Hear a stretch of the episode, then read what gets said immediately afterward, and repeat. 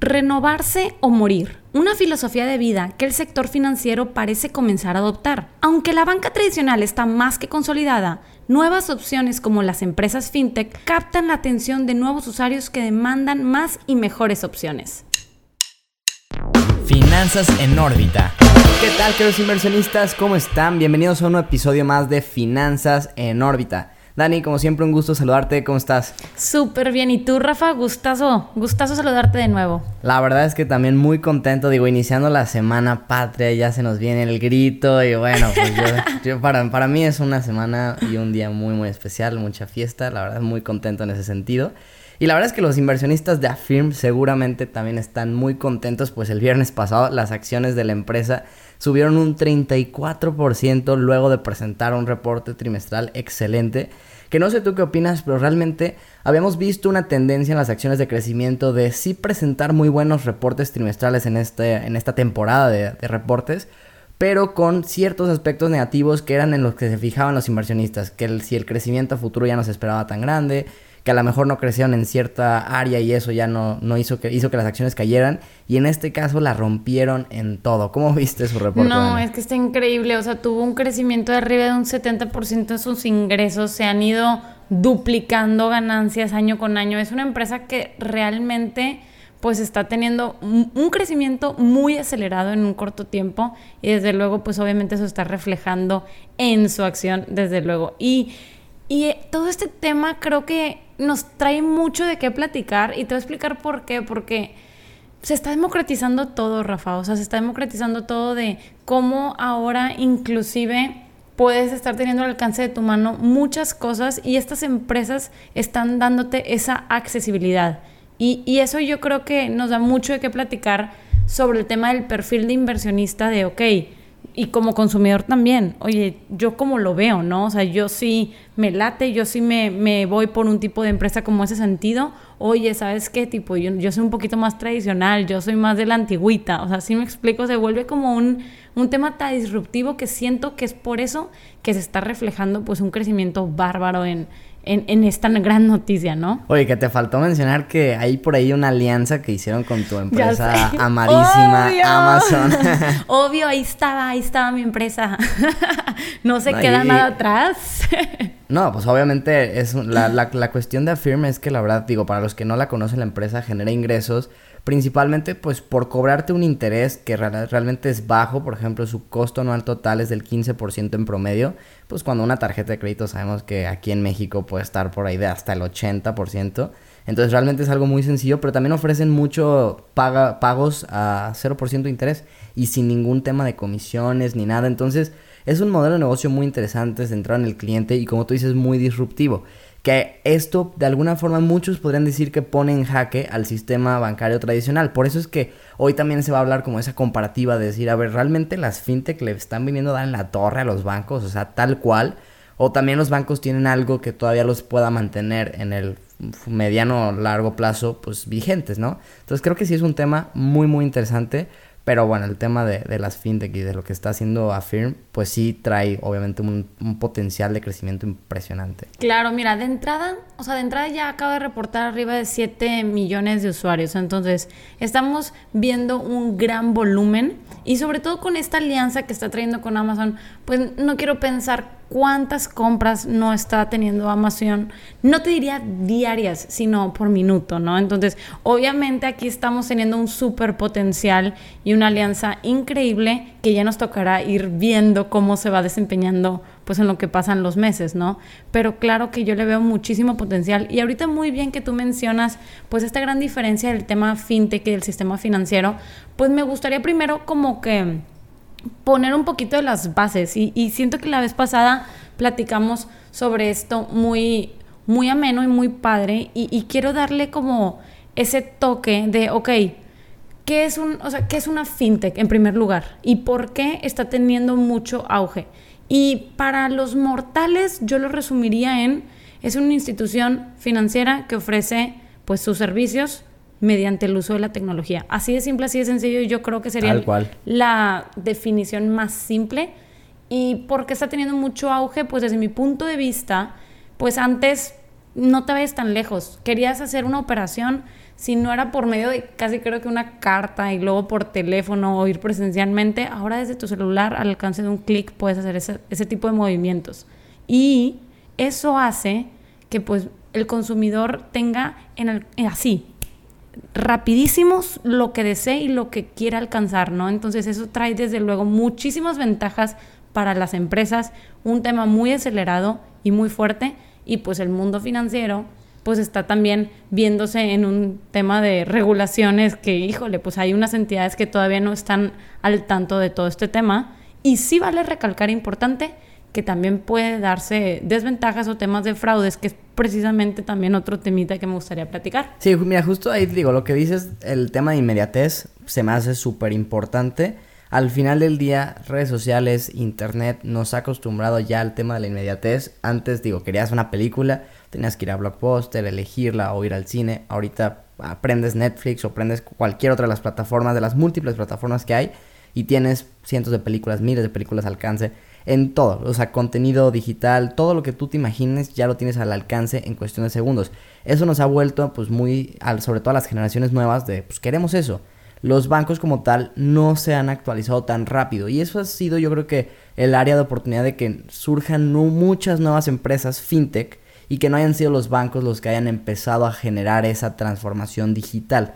Ahora aquí también, a ver, yo por ejemplo, poniéndome un poco en el lado de los bancos y lo mencionaste ahorita, está el tema de regulación los bancos están muy bien regulados. Aquí en México y en la mayoría de los países desarrollados hay tan buena regulación que cada cambio que ellos tienen que hacer puede llegar a ser muy burocrático, no tanto solo por la empresa, sino como tal por ellos, o sea, por las regulaciones que hay que les impiden esos cambios. Y desde luego, un tema importante aquí es, ok, no estamos diciendo que las fintech por ahorita no estén reguladas. De hecho, la Comisión Nacional Bancaria y de Valores, pues estuvo todo este tema metido en estas instituciones que dijo, oye, sí estoy súper de acuerdo que estás trayendo muchas ventajas al mercado, pero ¿cómo podemos nosotros, pues, proveer esa seguridad a nuestros, a nuestros clientes, ¿no? Entonces, de hecho, se hizo todo el tema de la ley FinTech, que precisamente están, pues, ya, o sea, ya pusieron como un fallo, si lo quieres llamar así, en temas, no soy abogada, pero así como que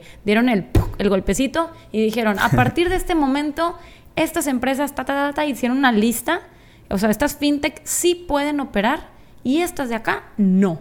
Entonces, obviamente este proceso de regulación está trayendo a las fintech un nivel alto de confianza. ¿Qué significa esto?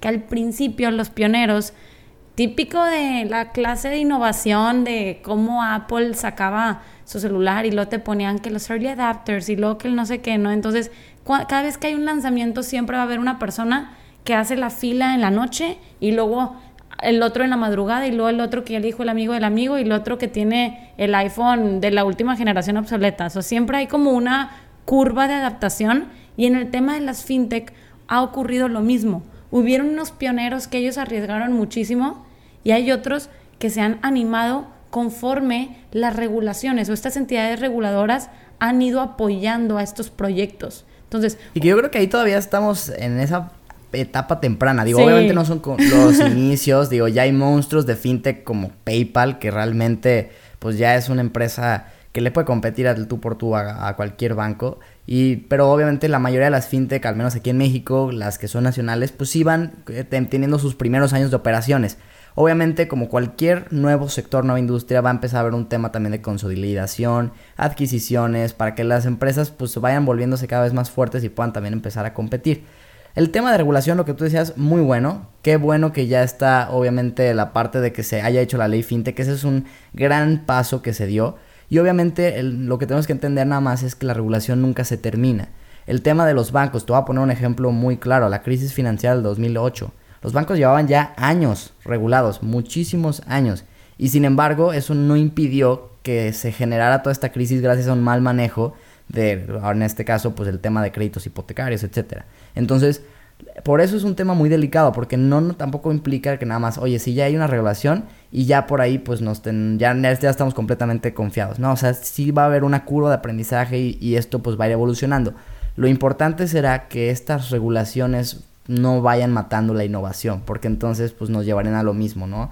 Allá el sistema tradicional bancario que pues igual no es lo más eficiente. Eh, tú lo acabas de decir, la palabra innovación, y yo creo que sí va muy de la mano con el tema, pues, digámoslo así, divertido o disruptivo, porque esta misma tecnología nos ha ido llevando a, pues, no solo en el tema financiero, sino en todos los sectores de la industria, pues obviamente ha estado evolucionando y ha estado afectando directamente. Pero en el tema financiero ha sido un reto, o sea, incluyendo toda la parte legal de, oye, pues todos los trámites, toda la papelería. Es un tema cuando hablamos sobre todo el tema de dinero, pero sobre todo el tema de confianza, yo creo que aquí ha sido una parte importante.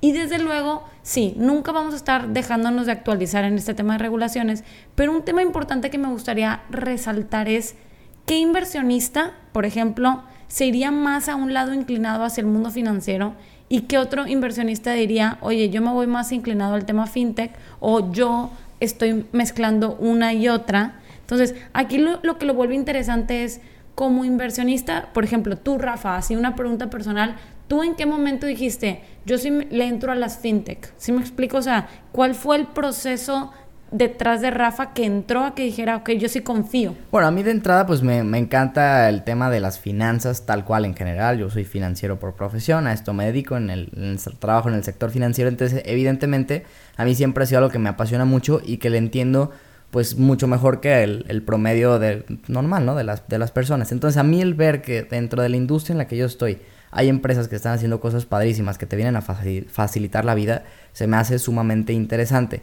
Como inversionista en bolsas, si te refieres un poco en ese sentido la pregunta de, oye, a ver, prefiero empresas tradicionales para invertir, así, no sé, un tipo Bank of America, que es una de mis portafolios, o un tema más PayPal, Affirm, la empresa a la que estamos hablando, ahí yo creo que es muy depende. Obviamente le veo muchísimo más potencial de crecimiento a las fintech, pero también les veo mucho más mayor riesgo que un banco. El banco como tal, creo que es importante agarrarlo a un precio muy barato, pero tienen un flujo de caja muy importante, muy interesante, tienen dividendos elevados, o sea, puede ser una posición defensiva hasta cierto punto, entendiendo que hay ciclos financieros que pueden hacer que sus acciones caigan fuertemente o también suban fuertemente.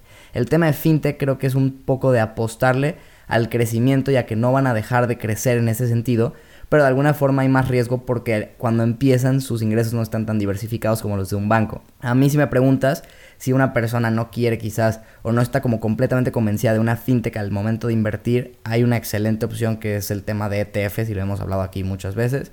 A mí me gusta mucho un ETF que se llama FinX que tiene de hecho a Firm entre sus principales 15 posiciones. O también está el ETF tan famoso de, de Katie Wood, de ARK FinTech Innovation, que pues también trae todo el tema de invertir en empresas que están haciendo innovación en el sector financiero. Desde luego que hay formas de estar dentro de esta industria mitigando el riesgo y tú bien lo acabas de decir, pues mediante estos fondos ETFs que, bueno, fondos que cotizan en bolsa o ETFs.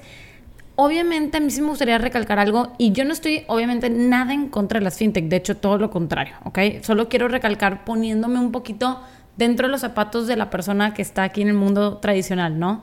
Llega, desde luego, pues un sistema que no está al principio 100% regulado, que ahorita ya está como que entrando estas entidades, y dice, oye, y si mañana esta desaparece, ¿qué onda con mi dinero, no? Entonces, eso vuelve obviamente un riesgo o algo importante a, a resaltar por parte del inversionista.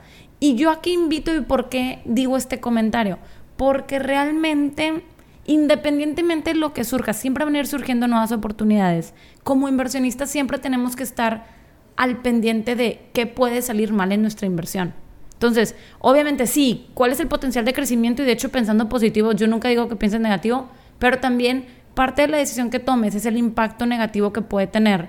Y si tú estás invirtiendo no solo en una empresa que tal vez ahorita no está del todo regulada, sino mediante, porque también eso lo vuelve un riesgo mediante una empresa que no está regulada, existe el posible riesgo que mañana pues puedan desaparecer y pierdas tú tu dinero. Y de hecho, pues una parte triste de esta historia, pues obviamente, y no quiero que se pongan a llorar tampoco, ¿verdad? No creo que esté tan triste esta historia, pero sí, obviamente es que pues en el camino cuántas personas no perdieron dinero. O sea, esto sí es... Pero que ahí, Dani, también digo, hay que decirlo, o sea, no es el tema fintech, en toda la historia han habido siempre estafas que envuelven inversiones. Esto es no es nada nuevo. Simplemente, así como la tecnología llegó a facilitarnos la, vida en muchísimas cosas, pues también le facilitó a los estafadores el tener nuevas formas de, de generar pues, malos modelos de negocio que puedan generarte a ti problemas. Pero al final, pues yo siempre digo, ya un poquito a lo mejor como a manera de, de conclusión, yo sí a lo mejor lo que siempre digo, ¿no? No inviertas en nada que no entiendes. Obviamente, si, si tú conoces muy bien la empresa, si a lo mejor empiezas nada más como usuario, la vas viendo como usuario y dices, es que hoy me hace la vida súper fácil y lo que está haciendo es increíble, entiende su modelo de negocio, pues obviamente las posibilidades de que eso termine siendo un fraude pues son muy muy bajas. Si te metes a cualquier empresa que no ubicas, que no entiendes y nada más le metes por meterle, pues ahí sí obviamente podría, podría haber pues mucho más riesgo.